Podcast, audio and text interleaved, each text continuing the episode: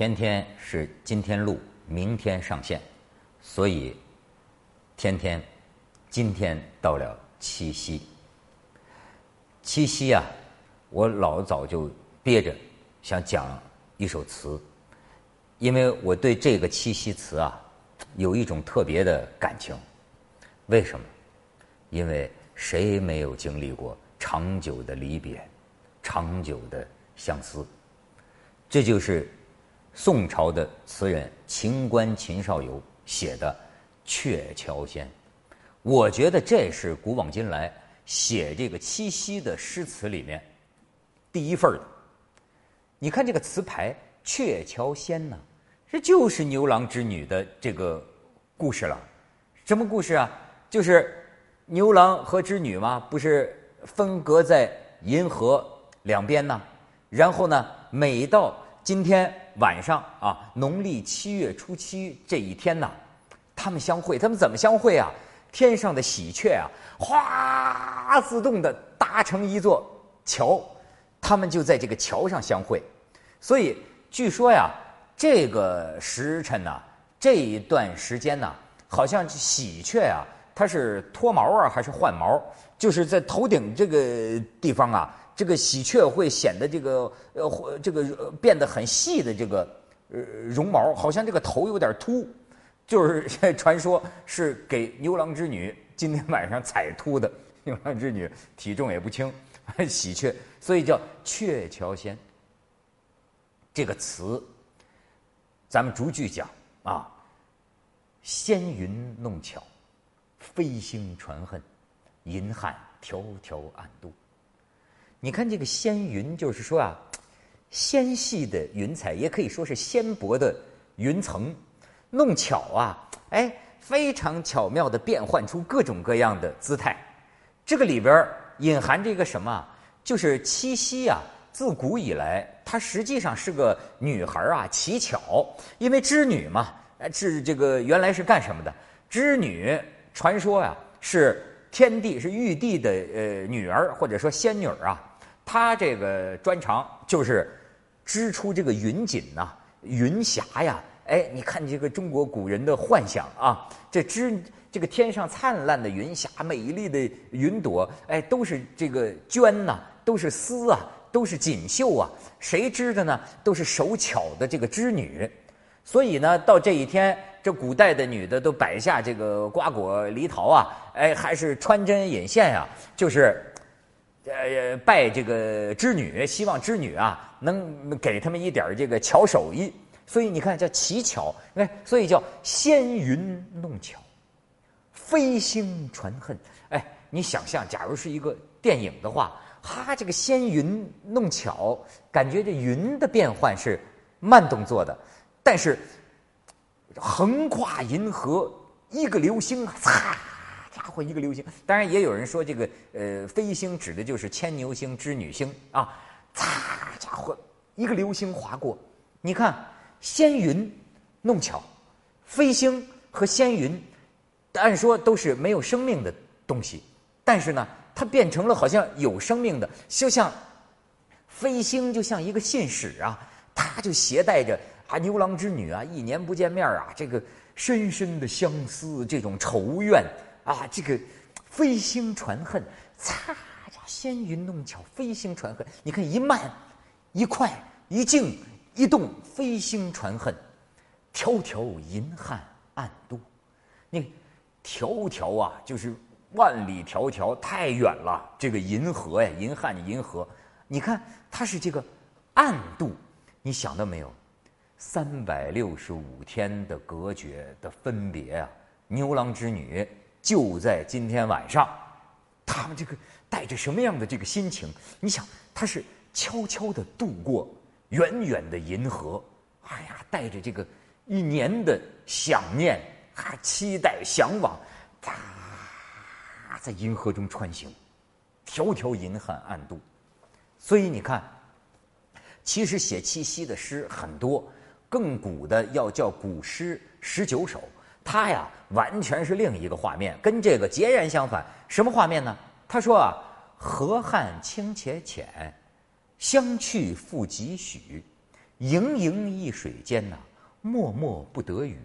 我觉得这个也很妙，他把银河呀说的像一个清浅的一个小河。你看这个，这古人看着星空就说这银河多近呐，牵牛星、织女星在银河的两边，这么样的近。现在咱们的天文学知识告诉咱们，这个牵牛星距离地球差不多有十六光年，光走十六年的距离。那牵牛星到这个银河那一边的织女星相隔多远呢？差不多也是十六光年，就光啊走十六年的距离。但是你看，在古诗里边，就是清且浅呐，离得那么近，盈盈一水间呐，脉脉不得语。哎，咱们好像就隔着一条清浅的小河。哎呦，我看见了你的这个音容宛在啊，这个这个眉眼都看得清清楚楚。可是我们就是不能相会，我们非得等到七夕这一天。你看，它是另一种呃距离感，但是到了秦关秦少游这个鹊桥仙啊，他是说远了，他迢迢银汉暗度，哎呦无限的远呐，这个思念之深沉。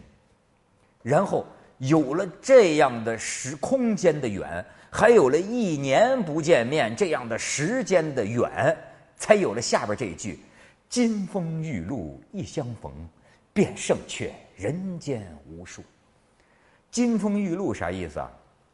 秋天呐，这咱说金秋十月嘛，秋就是金秋风嘛，叫白露，秋天的这个白露啊。金风玉露就指的是农历七月初七这个时候，金风玉露一相逢，你看一便胜却人间无数，无数，哎，这感情多讲究，这我们这一晚上，嗨，顶你们，顶你们啊！一辈子庸庸碌碌，天天在一块儿，这个同床异梦，这种顶你们无数，一超越无数，这份讲究，这个金风玉露一相逢，便胜却人间无数。这个金风玉露啊，你知道，还让我个人有一种联想，联想到中国人对这个柔情蜜意、男欢女爱的一个很美的形容，叫云雨。你看风、露、云、雨，哎，这个金风玉露一相逢，你想这两个这个这么爱的两个人是吧？当年两个人还生了一儿一女啊，然后呢，这个触犯了这个玉帝，这玉帝就是不是？当然，这中国这个传说太多了，还有说是王母娘娘不高兴了，王母娘娘把这个呃织女带走了。然后这个牛郎啊，挑着个担子，担子里是一儿一女。哎呀，这个追呀，就快追上的时候，王母娘娘哗拔下头上的簪子，这一拔，划开一道银河，永远让你们夫妻相隔在天河两边。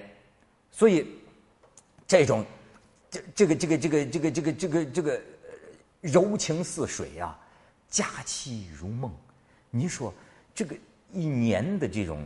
这种相思啊，所以这一下这一见面，哎，憋了一年呢。你想，这家伙他们在鹊桥上得弄成什么样？就说，嘿，这 就柔情似水啊，那样的柔情缱绻，佳期如梦，你知道吗？就是太珍贵了。你我不知道您有没有体会过啊，太难得的见面，就有些时候相爱的两个人呐，就是想了。天天晚上不能见面，想了一年，一年只能见一次的时候啊，他会觉得这个因为太短了，太美了，他会觉得不真实。佳期如梦，梦呢很快就醒了。佳期如梦，哎，忍顾鹊桥归路，这个忍字你看用的。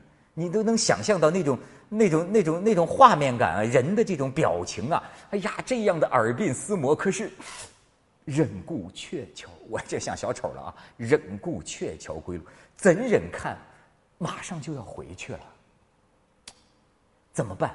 你看，历来描写七夕的啊，都是恨这个太短了，都是恨呐，都是你像这个、这个、这个、这个。呃，这个白居易的《长恨歌》哈，就是七月七日长生殿，夜半无人私语时，在天愿为比利呃比翼鸟，在地愿为呃连理枝啊。然后天长地久有时尽，此恨绵绵无绝期。这个恨难平啊！这个这个又要分别了，这个才这么短的一个相见呢。可是“情关”这个词里，牛的就牛在这儿，他最后啊，给了一个理由，升华了我们，安慰了我们，牛逼了我们，你知道吗？就是忍顾鹊桥归路。两情若是久长时啊，又岂在朝朝暮暮。这这境界这一翻，就说两情真的天长地久的话，朝朝暮暮算得了什么？你看他前边他给我们两重的这个这个安慰啊，金风玉露一相逢啊，我们这一方的方位比金玉还金贵，胜却你人间无数。然后到最后这高潮的部分，两情若是久长时，又岂在朝朝暮暮？正是因为我们凡俗之人的感情的不可能，我们才这么喜欢吟诵这首词，在这样一个夜晚。